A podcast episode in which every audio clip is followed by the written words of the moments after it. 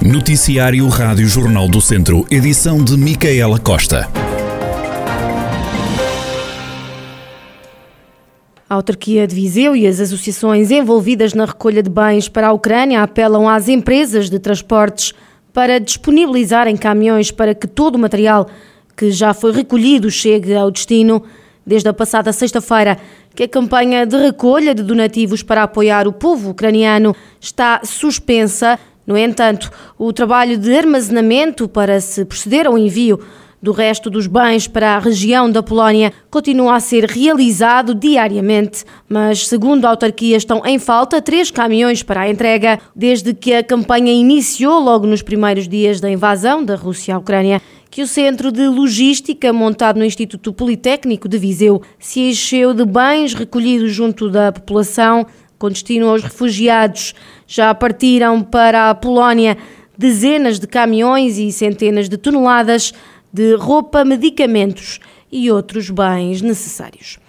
A situação de seca piorou no distrito. O Viseu passou de seca moderada para seca grave em fevereiro, como explica Wanda Pires, climatologista do Instituto Português do Mar e da Atmosfera.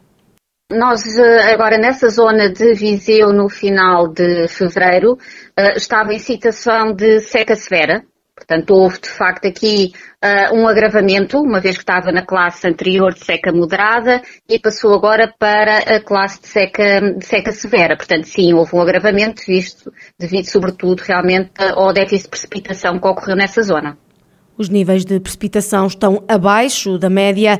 Só choveu 10% do que é normal para a região para esta altura do ano. Na zona de Viseu, de facto, tivemos uh, com situações muito inferiores àquilo que é normal. Aliás, todo, todo o país esteve, não é?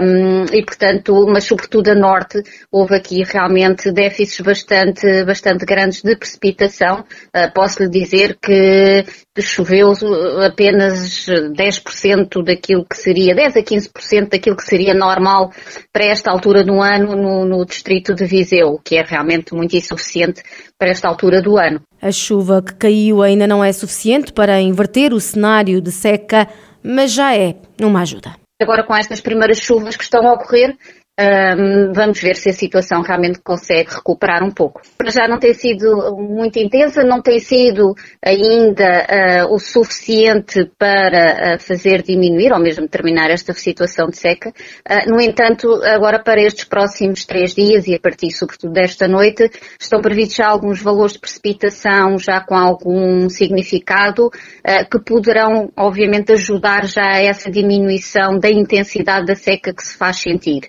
Uh, mas eu posso lhe dizer que, por exemplo, essa região de Viseu, uh, mesmo que chova ao normal do mês, irá diminuir em termos de intensidade, passará novamente para a seca moderada. Uh, para terminar mesmo a situação de seca, estamos a falar de valores totais no mês superiores a 180 milímetros, que já é realmente um valor muito acima daquilo que é normal para, para março. Viseu, que está em seca extrema, é um dos 11 distritos do país nesta situação. Isto segundo o índice meteorológico da seca do Instituto Português do Mar e da Atmosfera, que revela que mais de 60% do território do continente estava no final de fevereiro em seca extrema e 29,3% em seca severa. Tondela, Vozela e São João da Pesqueira candidataram-se à abertura de lojas de cidadão no âmbito do PRR, o Plano de Recuperação e Resiliência. Em todo o país foram 19 os conselhos a candidatar-se. Ouvido pela Rádio Jornal do Centro, o Presidente da Câmara de Vozela explica que a loja do cidadão vai ser instalada num prédio devoluto na Praça da República, bem como no centro da Vila Voselense. Eh, o município apresentou uma candidatura ao PRR para a instalação da loja cidadão, em que prevê instalar determinados serviços importantes de apoio à comunidade, nomeadamente eh, as finanças, não é?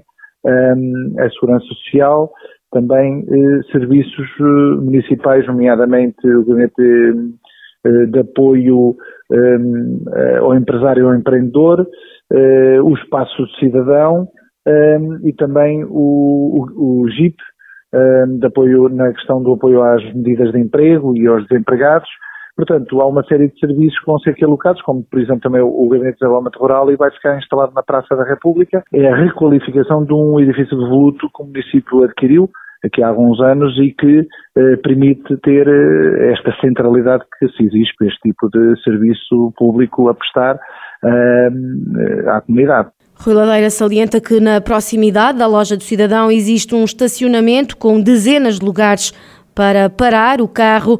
A nova Valência vai custar cerca de um milhão de euros. Inicialmente, a loja do cidadão esteve projetada para o andar de baixo do edifício do Tribunal de Vozela. O Festival de Imagem de Natureza está de volta à Vozela, regressa de 6 a 8 de maio para a 11ª edição, numa nova data e com um novo nome. In situ, o vice-presidente da Câmara, Carlos Oliveira, justifica estas alterações. Esta 11 edição tem uma, uma roupagem nova, diga-se assim, mudou-se mudou o nome, a data em maio, essencialmente fruto do, do, período de pandemia que atravessamos, portanto não o conseguimos fazer no, no, neste, neste período de início do ano, de janeiro, que, que, era o normal, no último fim de semana de janeiro, portanto, mas não, não quisemos deixar de fazer nesta melhoria na, na fase pandémica derivada da Covid-19 e avançamos para, para o mês de maio, que é um mês ainda, nós normalmente fazemos este festival numa época baixa, portanto também para dar mais animação, mais vivacidade à, à Vila e ao Conselho, e no mês de maio ainda é um mês eh, considerados de baixo.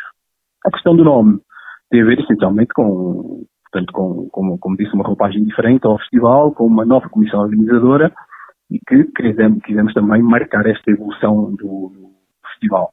Uma década depois, portanto, quisemos passar eh, uma imagem, uma, uma dinâmica nova, uma imagem nova, ligada também à nossa, à nossa identidade. O evento promete um novo ciclo e novas atividades.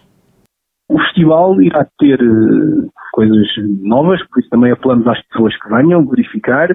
Tem um programa que vai manter-se também durante, durante três dias, portanto, a sexta, o sábado e o domingo, portanto, dia 6, 7 e 8 de maio e eles fazem parte também de uma série de, de, de, de, organizações que são emblemáticas do Conselho, que são importantes para, para, a, nossa, para, a, nossa, para a nossa terra. Portanto, vamos ter eh, palestras diversas, o que já ocorria, portanto, imagem e vídeo, vamos ter workshops, vamos ter exposições e vamos ter os concursos nas mais, nas mais diversas, diversas fotografias. E vamos ter também aqui a questão de, da da dinamização junto do público mais novo, do público escolar, da comunidade educativa, para uh, que eles também consigam levar isto para, para, para o futuro e comecem a ganhar este, este gosto pela, pela natureza, este gosto pela imagem, este gosto pela fotografia, pelo vídeo, tanto pelos valores naturais, pelos nossos fatores identitários, por todas essas questões. Carlos Oliveira, o vice-presidente da Câmara de Vozela, que recebe o Festival de Imagem de Natureza de 6 a 8 de maio. Olhamos agora para alguns dos resultados do fim de semana desportivo.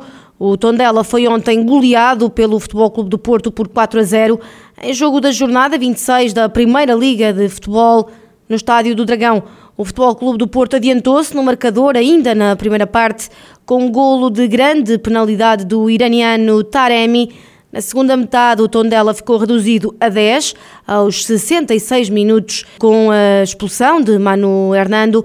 Os restantes golos dos azuis e brancos seguiram pouco depois. Galeno aos 73, Fábio Vieira aos 76 e Francisco Conceição aos 79. Com esta derrota, o Tondela está há seis jogos sem vencer e continua em posição delicada na tabela. É 16 com 21 pontos. Já o Futebol Clube do Porto mantém a liderança do campeonato com 9 pontos de vantagem sobre o Sporting, que apenas joga esta segunda-feira frente ao Moreirense, e 12 em relação ao Benfica, que empatou a um golo com o Vizela. No final do encontro entre Futebol Clube do Porto e Tondela, Paco Ayestaran, técnico dos tondelenses, diz que a equipa entrou bem no jogo, apesar de não ter conseguido provocar mais danos no adversário, mas que o penalti e depois a expulsão mudou todo o trajeto do jogo, passando a ser difícil travar a intensidade e qualidade do Futebol Clube do Porto. Primer tiempo fuimos capaces de controlar eh, bastante bien los, los, movimientos de los centrocampistas hacia corredores y a partir de ahí en ocasiones salir bien en, en transisao y lógicamente pues eh, no tuvimos la claridad suficiente o la posibilidad de hacer el último eh, pase adecuado.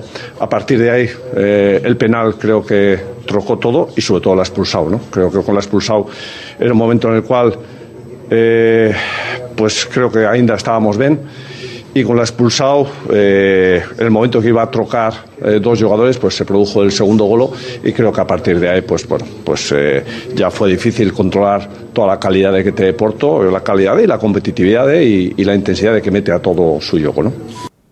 Paco Ayestarán, o treinador do Tondela, a fazer a análise à derrota por 4-0 frente ao Futebol Clube do Porto. Na Sudalico Académico jogou na sexta-feira mais uma oportunidade perdida para os vizienses que poderiam ter dado um bom passo rumo à manutenção na segunda liga, mas acabaram por sair derrotados na Póvoa do Varzim. O único gol do jogo foi marcado logo aos 16 minutos. Zé Tiago deu três pontos importantes ao Varzim na luta pela fuga à descida. O Académico somou a segunda derrota seguida. Os vizienses continuam em 15º lugar da tabela na próxima ronda, o Académico vai receber um candidato à subida. Em casa emprestada, os vizienses recebem o Rio Ave quando faltam oito jogos para o final do campeonato. No futsal, o Viseu 2001 ganhou este domingo por 5-1 em jogo da primeira divisão da modalidade. Os vizienses estiveram a ganhar por 4-1, mas o Torriense ainda conseguiu reduzir para 4-3. Mas o Viseu 2001 acabaria mesmo por conquistar os três pontos. Vitória muito importante para os vizienses, que assim conseguem alcançar o Leões de Porto Salvo e Portimonense, distanciando-se mais do Torriense, o último da tabela com 20 pontos. O Viseu 2001 está agora no nono lugar da tabela liderada pelo Sporting. Já na segunda divisão, fase de manutenção, o ABC de Nelas venceu na recepção ao Bairros por 5-4. Já no handball derby distrital entre a Academia de São Pedro do Sul, que recebeu o Académico de Viseu, jogo da jornada 21 da segunda Divisão Nacional, Zona 2, os vizienses acabaram por vencer o encontro pela margem mínima 28-29 Academistas que tiveram jornada dupla ontem acertaram calendário com o Estarraja, uma deslocação que terminou em derrota do Académico por 25-24.